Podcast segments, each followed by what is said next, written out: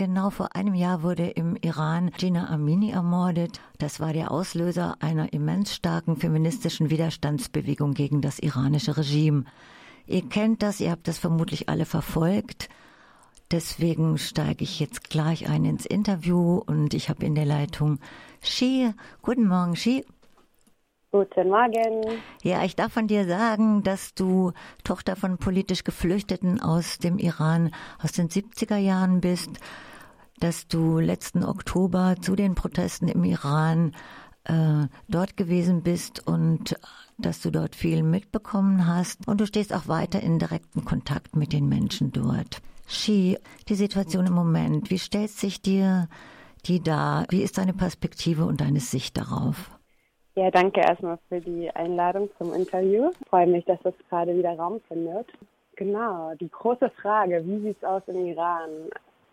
Glaube, ich würde vorab sagen, die Kämpfe im Iran sind intersektional feministisch. Das bedeutet, dass ein Aufstand von nicht nur Frauen, die ihren Hijab ablegen sind, sondern auch von Minderheiten und von Arbeiterinnen. Und durch diese breite Masse bleibt der Widerstand ungebrochen.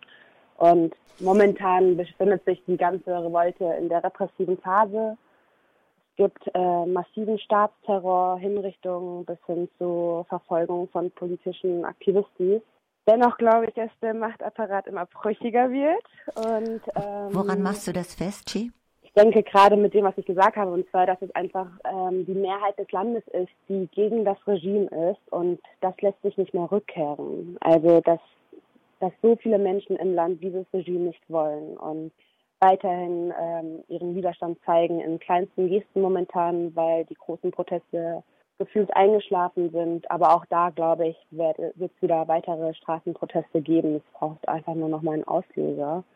Und bis dahin bleibt die Masse widerstandsfähig.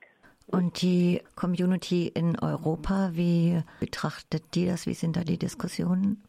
Ich habe manchmal so das Gefühl, dass die westliche Berichterstattung immer recht äh, im Inneren des Landes die Probleme sucht. Und ich unterstütze auf jeden Fall, dass das iranische Regime gewaltvoller Apparat ist, der viel mit Unterdrückung und äh, Gewalt arbeitet. Trotzdem sehe ich auch, dass die Lage im Iran ein Resultat ist von imperialistischen Machtkämpfen der letzten Jahrzehnte. Und deshalb ist es notwendig, immer aufs Große und Ganze zu blicken und sich nicht nur auf die Lage innerhalb des Landes zu beschränken. Und da habe ich manchmal das Gefühl, dass international meist nur nach innen geschaut wird und da würde ich gerne immer mal wieder rauszoomen und auch sehen, wie weit andere Staaten mitwirken können oder verantwortlich sind. Was meinst du konkret? Kannst du das nochmal erläutern?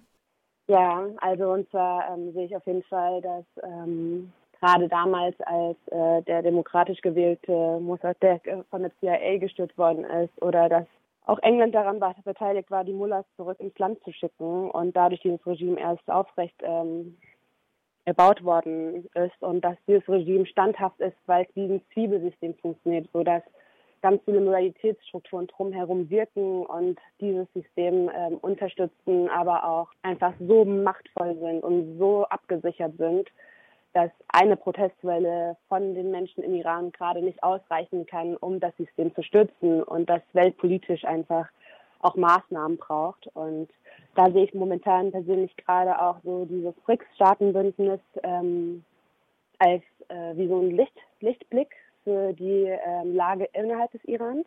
Und ähm, genau, also vielleicht kurz dazu. Ähm, der Iran wurde offiziell ähm, zum BRICS-Staatenbündnis ähm, hinzugenommen und ähm, ab 2024 ist das Staatenbündnis erweitert, auch mit dem Ziel, äh, die globalen Machtverhältnisse zu verändern und geopolitisch und wirtschaftlichen Gegengewicht zum Besten zu bilden. Und darin sehe ich auf jeden Fall Hoffnung für den Iran, weil innerhalb dieses Staatenbündnisses viele demokratische Staaten auch wirken und somit Strukturen sich auch natürlich anpassen müssen und damit sozusagen diese, diese äußere Zwiebelschicht berührt werden könnte, so wie auch innerhalb des Landes die Proteste weitergehen und so von innen und von außen sich dieses gesamte Machtapparat im Iran ähm, rütteln könnte. Ja, vielleicht so kurz gefasst. ja. Ja, es ist ja total komplex. Ich meine, äh, ist kurz gefasst immer zu kurz oder auch lang gefasst. Jetzt wollte ich gerade noch fragen nach deinem Ausblick, ohne hell sehen zu können, aber du hast das auch ein Stück schon äh, beantwortet. Und was steht an zu tun? Das ist eine Frage, die ist immer so ein bisschen, ja, aber ich finde es trotzdem wichtig.